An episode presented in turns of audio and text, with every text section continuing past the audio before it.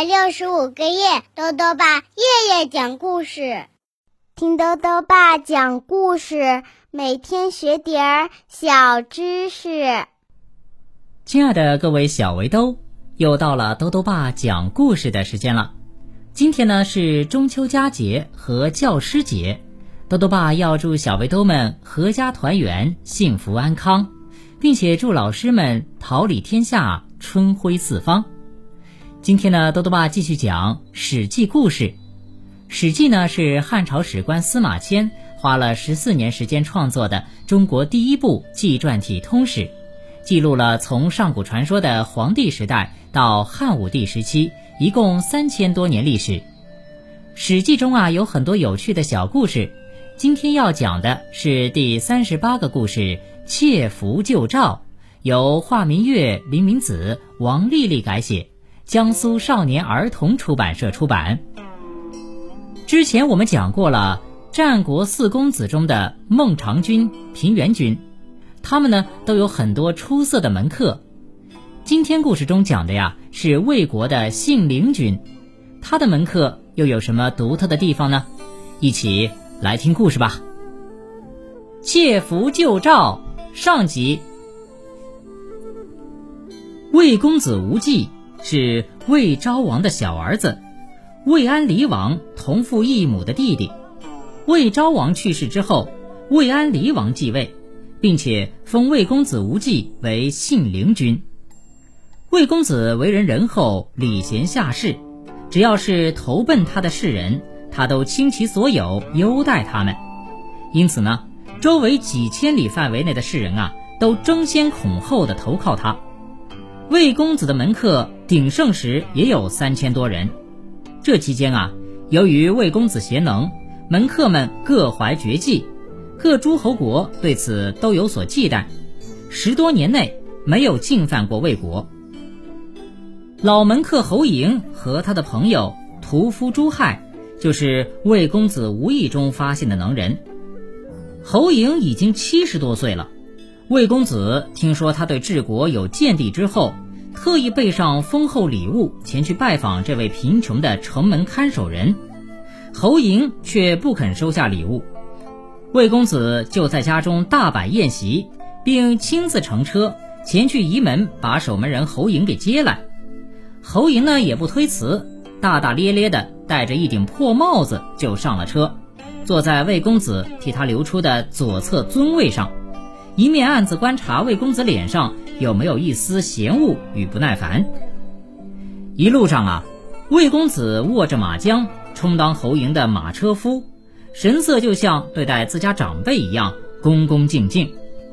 侯嬴心中暗叹不已，但是他还是要考验考验魏公子的求贤之心，是不是真的那么虔诚。于是呢，就在半途对魏公子说。呃，我有一个好友，呃，正在市场的屠宰房里操刀杀猪，呃，能不能委屈您的车马，让我去拜访他一下呀？魏公子欣然答应，陪同侯嬴来到了腥臭四溢的屠宰房，执着马缰在近处等候。侯嬴故意耗费了很长时间和朱亥闲聊。眼睛却一刻也没有离开过门外的魏公子，但是魏公子的神情始终很温和，不急不恼。而此时呢，在魏公子家里，魏国的将相、王族等显贵宾客济济一堂，都在等着魏公子迎回那位神秘的重量级贵宾。左等也不来，是右等也不来。而在屠宰房外的市场里。连魏公子的随从人员也等得不耐烦了，不只有一个人小声咒骂说：“这糟老头摆的什么谱啊？他不过是一名卑贱的守门人，我们公子可是大王的弟弟，都礼贤下士到给他指马缰了，他还不知足，居然让那么多贵宾久等。”侯莹聊够了，这才辞别朱亥，与魏公子一起登车前去赴宴。在宴席上，魏公子依礼向侯莹一一介绍各位来宾。酒过三巡，魏公子又专门起立来到侯嬴面前，向他敬酒祝愿。侯莹这才说道：“哎呀，我这看门老头今天也够难为您了。公子为求贤能，能这样委屈自己，实在是难得呀。但是这样一来，我想公子您的美名将更加远播。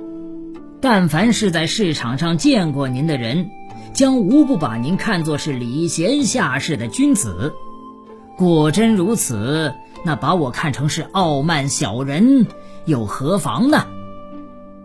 魏公子这才知道啊，侯莹是在暗中观察他，考验他，不禁对这位老人的谋略更加钦佩。从此之后啊，侯莹就成了魏公子的座上宾。侯莹又对魏公子说：“那天呢？”我去拜访的那个屠夫朱亥，是个难得的大力士，为人忠义。可是世人没有谁晓得他的能力，故而他只能以屠宰谋生。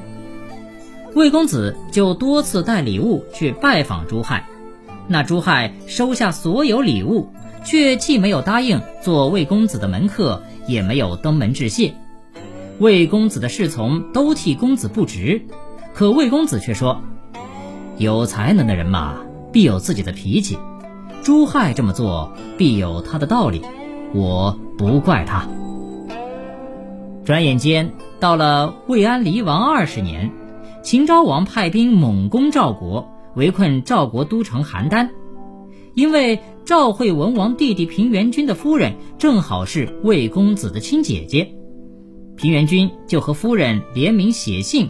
向魏国求援了，军队正走在路上呢，秦昭王却派使者前来魏国，警告说：“这赵国迟早会攻下来，各诸侯国中有谁胆敢救援赵国的，等我把赵国一打下来，就收拾他。”魏安离王大吃一惊，赶紧让将军晋鄙停止前进，严命他驻扎在邺城，静观事态发展。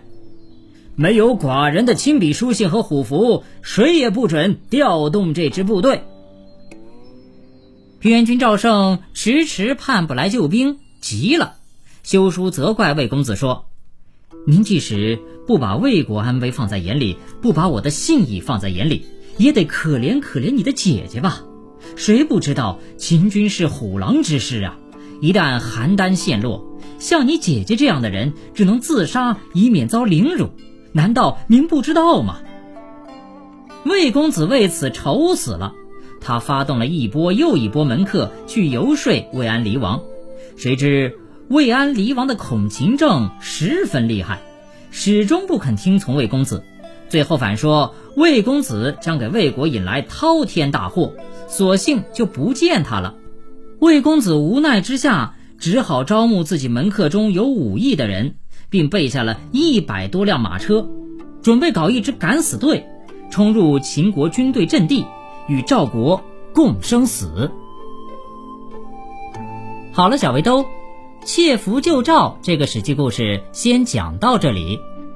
信陵君用敢死队与秦国军队对抗的做法，实在是有些冲动了。那么，老门客侯莹会不会支持他的做法呢？欢迎继续收听明天的故事。下面呢，又到了我们的小知识环节。今天啊，兜兜爸要讲的问题是：中秋节是什么时候开始的？兜兜爸告诉你啊，中秋节最早是在唐朝初年就固定下来的节日。古代呢，对科举考试啊十分重视，三年一次的乡试恰好就在八月里举行，人们就将。因事高中者誉为月中折桂之人，每到中秋进行隆重庆祝。此后呢，这便成为了全社会的重要风俗，经朝历代延续下来了。最后呢，又到了猜谜时间了。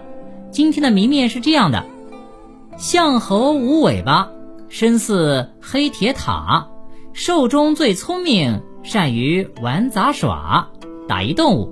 再说一遍，象猴无尾巴，身似黑铁塔，兽中最聪明，善于玩杂耍，打一动物。